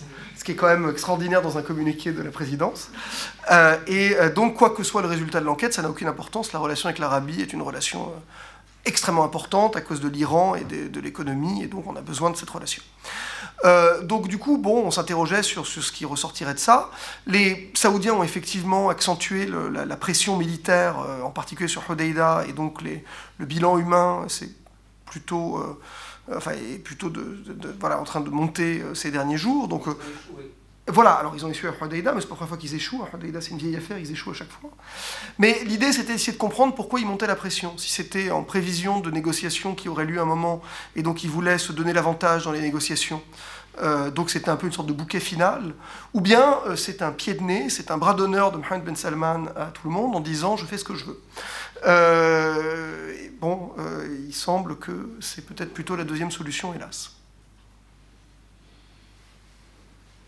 Alors quand je dis Mohamed Ben Salman, c'est le duo d'enfer avec Mohamed Ben Zayed en fait, hein, parce que c'est euh, les choses se décident à Abu Dhabi et à Riyad, et c'est pour ça que la libération du doctorant euh, euh, Matthew Hedges, beaucoup, et là encore vous lirez le blog de Jean-Pierre avec profit, suppose que cette affaire de doctorant condamné à la prison à vie aux Émirats est directement liée à tout ça.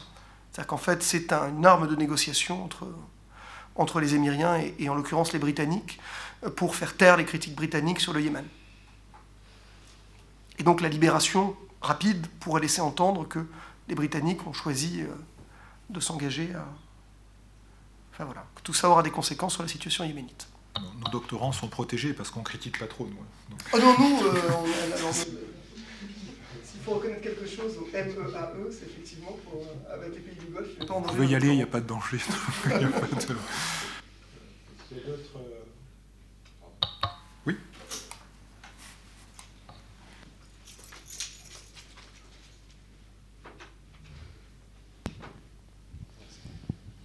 euh, Bonjour. Euh, c'est pour savoir en fait la position des, des pays arabes ou de, enfin de la Ligue arabe ou des et de l'Union africaine aussi par rapport au printemps arabe et la suite en fait.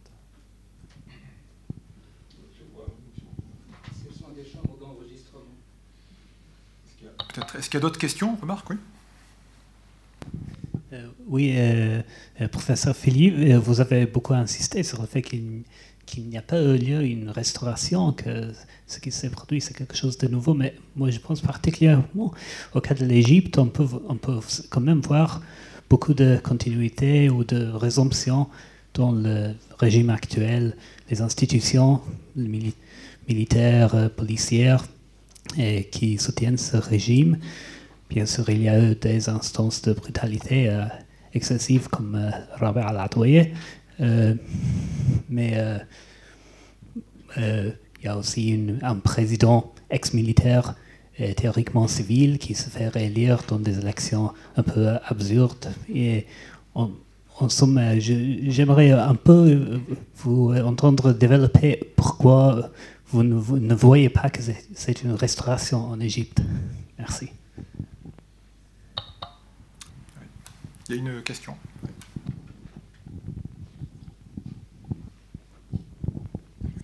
Bonsoir. Euh, moi, je me demandais jamais ça procédait d'une démarche volontaire que d'avoir choisi de ne pas traiter la question du genre dans l'analyse que vous avez faite des révolutions. Si jamais, enfin, certains considèrent que les femmes avaient des enjeux euh, différents en partie euh, de ceux des hommes dans la conduite de ces révoltes. Merci. Très bonne question.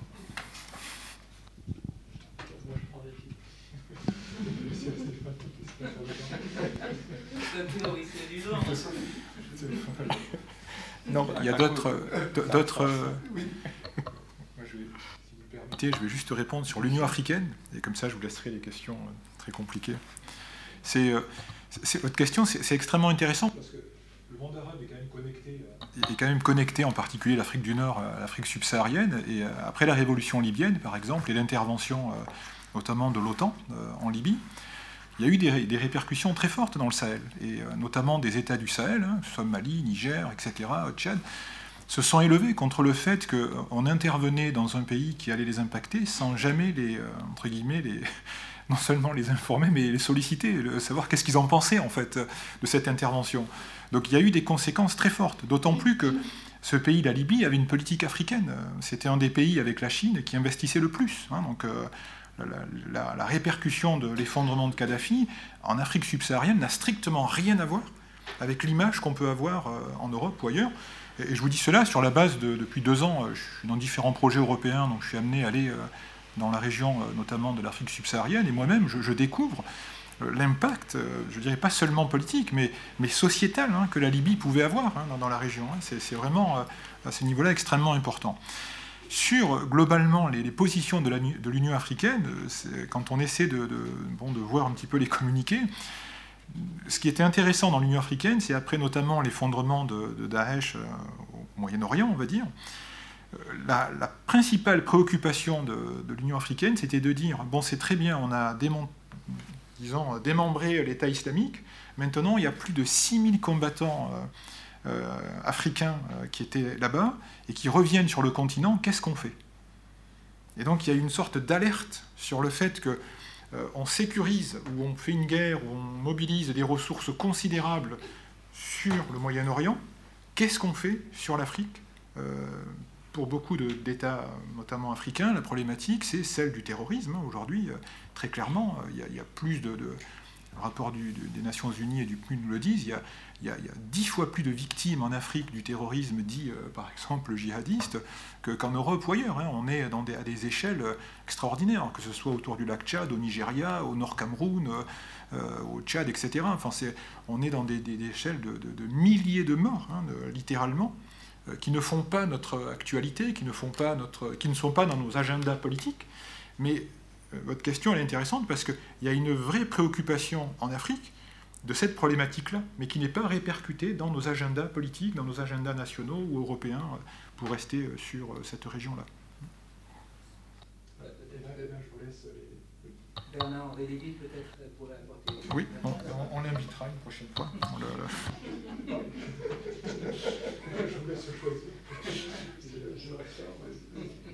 Oui. Euh, la restauration du statu quo, ce n'est pas que la façade du pouvoir. La restauration du statu quo, c'est euh, revenir euh, dans la situation, entre autres sécuritaire, qui prévalait avant 2011. Or, on voit qu'aujourd'hui, à supposer que toutes les autres considérations soient exclues en termes social, politiques, etc., la situation sécuritaire de l'Égypte est pitoyable. Pitoyable. Or, on n'a jamais eu autant, le nombre de prisonniers politiques n'a jamais atteint ces niveaux, et on a, j'évoquais le, malheureux Giulio Reggiani, une nouveauté, entre guillemets latino-américaine, phénomène de disparition de masse. Ça, l'Égypte ne connaissait pas. Donc on est dans quelque chose de nouveau. Mais du pur point de vue de l'État mamelouk, des élites mercenaires, appelons-les comme vous voulez, j'avoue que je suis d'une très grande tolérance pour les concepts, le Sinaï,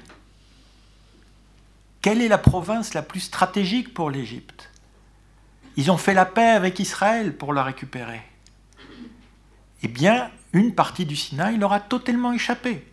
On en est à combien d'offensives La douzième, la quatorzième, la... chacune est, définitive, et on a 1000, 2000, pas beaucoup plus, euh, d'insurgés djihadistes qui tiennent bon parce qu'ils ont trouvé leur inciment local. Euh, on n'a jamais eu une partie du territoire égyptien qui, sous Nasser, sous Sadat, sous Moubarak, a échappé sur la longue durée euh, au pouvoir. C'est tout à fait euh, sans précédent. Donc il n'y a pas un retour au, statu quo. En tout cas, si on prend ce, raisonnement dans les termes que j'essaie d'énoncer. Et puis peut-être pour compléter aussi euh, sur ça, pour reprendre un peu le, la, grille de lecture de Hazem Kandil, qui était d'ailleurs euh, professeur ici invité l'année dernière ou il y a deux ans, lui décrivait le système politique égyptien comme étant fondé sur ce qu'il appelait un, triangle de pouvoir. Hein. Vous aviez l'armée, l'appareil sécuritaire et puis les élites politico-économiques en gros. Et euh, ce qu'on peut dire finalement, c'est que le, triangle sécuritaire, le triangle de pouvoir, pardon, est toujours là, mais les hiérarchies au sein du triangle se sont bouleversées. On n'a plus tout à fait les mêmes acteurs à la même place. Et dans une configuration qui n'est pas stable, en fait, qui est toujours relativement instable. On a un régime qui est encore en train de se construire un nouveau régime, en tout cas qui voudrait être en train de se construire dans des circonstances qui sont extrêmement euh, précaires. Euh, ce qui explique aussi peut-être la, brutalité du régime. C'est que c'est pas, on est, c'est pas du tout un régime autoritaire consolidé. Euh, c'est une nouvelle configuration qui est en train d'émerger, mais qui n'a pas émergé de manière stable pour le moment. Et donc voilà, qui précisément parce qu'elle se sent menacée, surréagit, et ça explique la brutalité de la répression par rapport à ce qu'elle pouvait être euh, dans les dernières années du régime Moubarak il est, il est, il est voilà, ironique de voir qu'aujourd'hui les activistes en Égypte développent presque une nostalgie des dernières années du régime Moubarak où euh, c'est la répression soft. Quoi. tout ce qui se passe aujourd'hui n'arrivait pas. Euh, et sur la question du genre, euh, alors je crois que l'une des, choses, c'est qu'on a, comme on regardait la question des transitions, on était vraiment sur les processus institutionnels. Et pour ce qui est des processus institutionnels et de ce qui les entoure, c'est-à-dire les les dynamiques sociales nous intéressaient dès lors qu'elles impactaient directement les processus institutionnels. Et dans le monde arabe, les dynamiques de genre, on peut impacter les processus institutionnels. Donc on pourrait faire une analyse de pourquoi ça n'a pas été le cas, et cette analyse, elle serait importante, probablement pas en Tunisie, c'est le seul endroit où ça a impacté le processus institutionnel, mais à travers des canaux politiques qui étaient euh, l'UGTT en particulier, hein, qui pour le coup euh, euh, avait une autre histoire politique, mais par ailleurs se sont fait le porte-voix de, revendications de genre.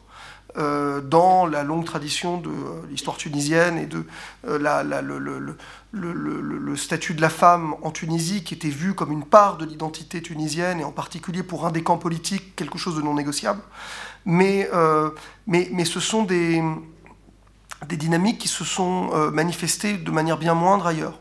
Alors par ailleurs, vous avez raison, on a 11 chapitres, on aurait pu euh, faire des chapitres pour s'interroger pourquoi ces dynamiques elles ne s'étaient pas manifestées plus, plus fortement. Mais la prochaine fois, promis. Peut-être, je vous laisse en réaction à ce que tu soulignais sur l'Égypte et le Sinaï, je dirais par rapport à une expérience précédente qui est celle de l'Algérie, ne pas finalement venir à bout de 1000 personnes qui, euh, dans euh, je ne sais combien de kilomètres carrés, entretiennent l'instabilité, c'est aussi très positif pour un régime militaire. Et moi, j'ai souvenir que l'Algérie, par exemple, a, quasiment pendant des, des, années et des années laissé 500 ou 700 combattants dans le nord de l'Algérie, en Kabylie par exemple, et un petit peu dans le Sahara. Ça participe et ça construit la cohésion des appareils sécuritaires. C'est extrêmement important, c'est que ça, motive, ça mobilise, parce que mobiliser des armées contre des civils, mobiliser des armées contre des opposants, mobiliser des armées contre des islamistes, c'est pas très gratifiant pour des officiers, parce que franchement, euh, voilà, enfin c'est pas le, on peut faire ça un an, deux ans, mais, mais faire une carrière sur la répression, c'est pas, ça donne pas beaucoup d'honneur aux militaires. En revanche, construire autour des académies, des appareils, des formations à l'international, des outils qu'on commande sur, pour justement dire, voilà, on a euh, sur 5000 km, 1000 personnes qui déstabilisent ou qui potentiellement peuvent le faire, ça, a un impact extrêmement important. Et je crois que je ne connais absolument pas l'armée égyptienne, la situation du Sinaï, etc., mais ça fait écho à un débat sur l'Algérie. C'est-à-dire, euh, à un moment donné, il faut aussi s'interroger sur le fait que est-ce qu'on a vraiment intérêt de venir à bout dans une situation comme celle de l'Égypte actuelle ou de l'Algérie des années 90, à bout euh, d'opposants armés? Hein, Je pense que c'est une question qu'il faut euh, peut-être aussi garder à l'esprit pour pas forcément juger de la pertinence de l'appareil militaire, mais des avantages politiques et sociétaux et médiatique, parce que ça permet de la couverture, ça permet de montrer qu'il y a un vrai ennemi, qu'il y a un danger pour la souveraineté, pour la nation, pour l'État, euh, et donc de faire oublier tout le reste, en fait, hein, d'une certaine manière. Voilà, c'est juste un écho d'une de, de, histoire passée. donc, euh, cela dit, quand on contrôle les médias, on peut aussi faire des faux attentats. On peut, enfin, je veux dire, l'armée égyptienne, toutes les semaines, euh, démantèle une cellule terroriste ou stoppe un attentat dans le métro, par exemple, dont on n'a pas la preuve. Donc, de toute façon, dès lors qu'on a le contrôle sur les médias, on n'a même pas besoin d'avoir des vrais terroristes face à soi. Il suffit de dire, faire un communiqué de presse en disant qu'on a euh, stoppé euh, ou qu'on a, trouvé une bombe dans le métro pour maintenir la paranoïa. donc, je, pense qu'en l'occurrence, je pense qu'ils ont vraiment du mal au Sinaï on peut voir l'intérêt, la rente qu'ils en tirent par ailleurs, mais je crois que ça, ne. Encore une fois, d'une histoire passée de l'Algérie, c'est très différent. Je pense qu'en Algérie aussi, pendant les médias étaient contrôlés et on entretenait la paranoïa, mais là, la cible, c'est la société. C'est-à-dire qu'on veut toucher la société et lui faire peur. En revanche, euh, trouver euh, au sein des appareils militaires et sécuritaires une, cohésion, une motivation, c'est pas les médias ils lisent pas de toute manière ces médias-là, ils savent que c'est de la propagande. Oui, mais la télé. Oui, mais ça n'a pas d'impact sur eux. En revanche, sur les soldats, encore une fois, hein, sur les soldats, sur le fait de faire des, formations euh, avec l'OTAN à Rome, de faire des formations aux États-Unis, en Europe, etc., avec sur comment combattre des terroristes. Si vous n'avez plus de terroristes chez vous, vous n'allez pas faire des formations, ou alors c'est de la prévention. Là, euh, il suffit qu'il y en ait quelques centaines euh, qui continuent à courir, mais qui déstabilisent pas. Voilà, on coule pas un navire dans la mer Rouge, on fait pas sauter les pipelines on fait du terrorisme euh, invisible, mais ça n'a pas trop d'impact. C'est ce qui était en Algérie, hein. on n'a jamais touché les, sites pétroliers, gaziers, etc. Enfin, donc du coup, ça gênait personne. C'était, oui, mais ça c'est 2000, ça c'est ça, c'est ça. ça c'est et c'est dans des conditions euh, qui restent historiquement à mieux comprendre. Hein. donc euh, je, ne suis pas historien, mais, mais, je pense qu'il faut vraiment pas perdre de vue cet aspect-là pour les militaires. Mmh. c'est important d'avoir, d'une certaine manière, de l'opposition armée à montrer aussi à, démontrer à sa société que c'est pas seulement de la répression politique. Et le même raisonnement s'applique sur l'État de Daesh et compagnie, dont les Occidentaux se servent, et les États arabes. Ça, je, ne pourrais pas dire, mais il y avait une question là. Il est 44, on peut prendre encore trois questions si vous le voulez. Hein. donc trois, quatre questions pour, et ensuite on, clôturera le débat. Hein. Oui, je voulais juste faire une remarque sur la question qui avait été posée sur, le, sur le genre. Euh, au Yémen, je pense, sans vouloir idéaliser la révolution yéménite, euh, je pense qu'il y a quand même eu euh, une petite rupture sur la participation des femmes dans la révolution, notamment à Taez, avec la figure de Tawakul quand même, qui a quand même été une figure assez médiatisée au Yémen et que même les Yéménites reconnaissent quand même comme une figure, alors même que je pense que les femmes n'étaient pas très reconnues et ne le sont toujours pas vraiment en politique au Yémen, mais je pense qu'il y a eu quand même quelque chose d'intéressant. Et c'est vrai que j'ai pas lu beaucoup d'analyses euh, sur cette question-là précisément, notamment au Yémen. Et je pense que c'est peut-être une question à travailler, même s'il doit y avoir quand même une espèce d'idéalisation euh, autour de la figure des femmes révolutionnaires. Mais D'autres questions ou euh, remarques Une demande. En tout cas, il y a d'ores et déjà une très bonne bande dessinée. Intissar, en deux tomes, euh, par une féministe yéménite qui est très critique de Tawakul Karman. Et donc c'est un point de vue féminin et féministe sur la révolution, vu de l'intérieur et de l'extérieur. Oui, d'autres questions? Remarques Commentaires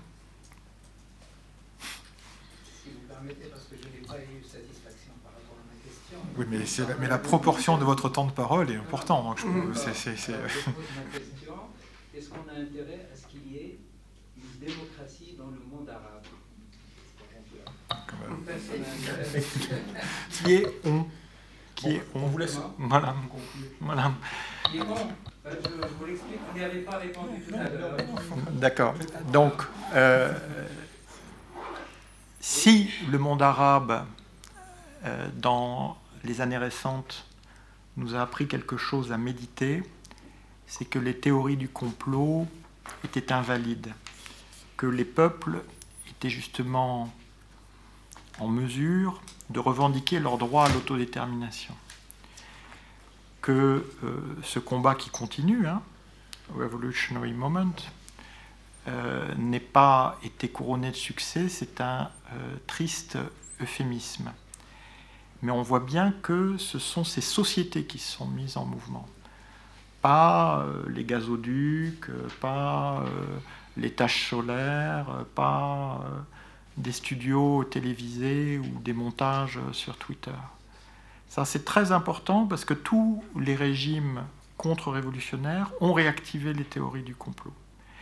Et donc, je crois que comme praticien des sciences sociales, on doit vraiment toujours avoir à l'esprit euh, cet impératif de débusquer la réalité historique euh, du combat de ces, femmes et de ces hommes, et comme euh, Stéphane l'a rappelé, au moment où euh, différents régimes essaient de réécrire, au bout de seulement quelques années, l'histoire de ces révolutions.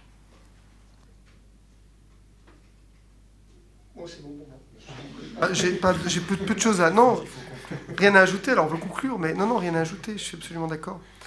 Euh, les, théories du complot sont, sont un. Théories du complot euh, servent au régime à infantiliser les peuples, servent au. Euh, d'une certaine manière, sont, sont un. sont, sont d'ailleurs pas propres au monde arabe, sont, on les retrouve partout. Hein. mais je crois que voilà, il faut s'en prémunir, c'est ce qu'on essaye de faire. Ce qui ne veut pas dire que quelquefois, le problème des théories du complot, c'est qu'il y a toujours un tout petit peu de vrai dans les théories du complot, c'est pour ça qu'on y croit. Euh, c'est tout le reste qui pose problème, c'est tout ce qu'on met autour et le contexte dans lequel on les, formule.